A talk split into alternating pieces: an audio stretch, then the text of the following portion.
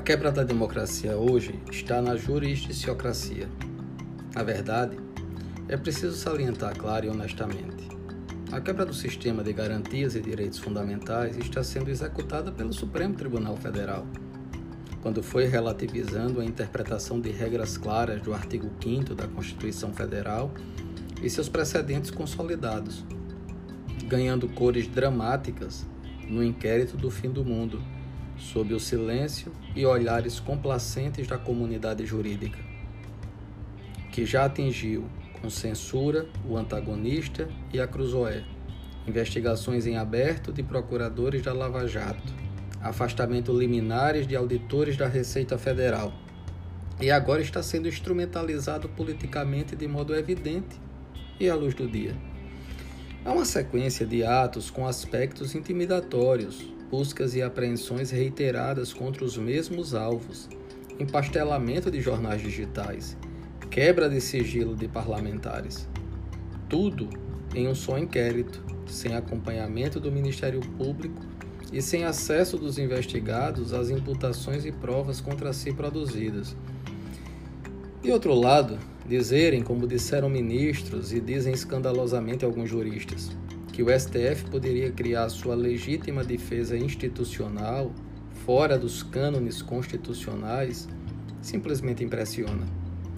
Legítima defesa é poder de fato, é agir nas bordas do mundo jurídico.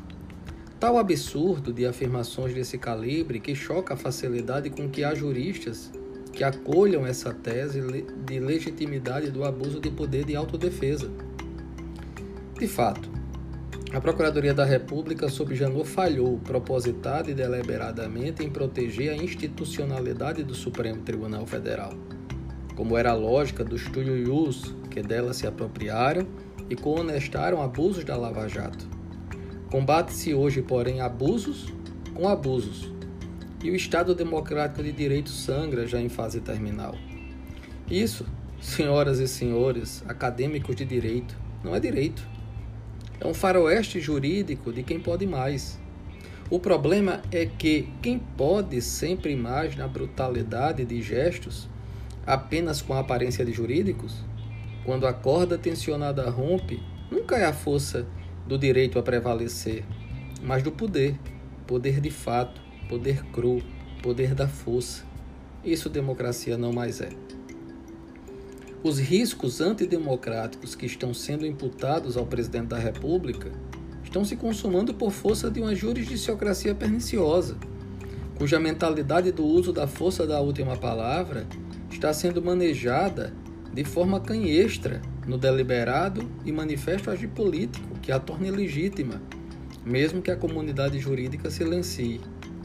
Aliás, o silêncio está sempre na legitimação da banalidade do mal ausência que é ou de coragem cívica, ou de boas razões jurídicas para defender o absurdo. Encerro dizendo que esse texto, essa fala, fica como um testamento da minha postura em uma época que muitos bons se curvaram e silenciaram.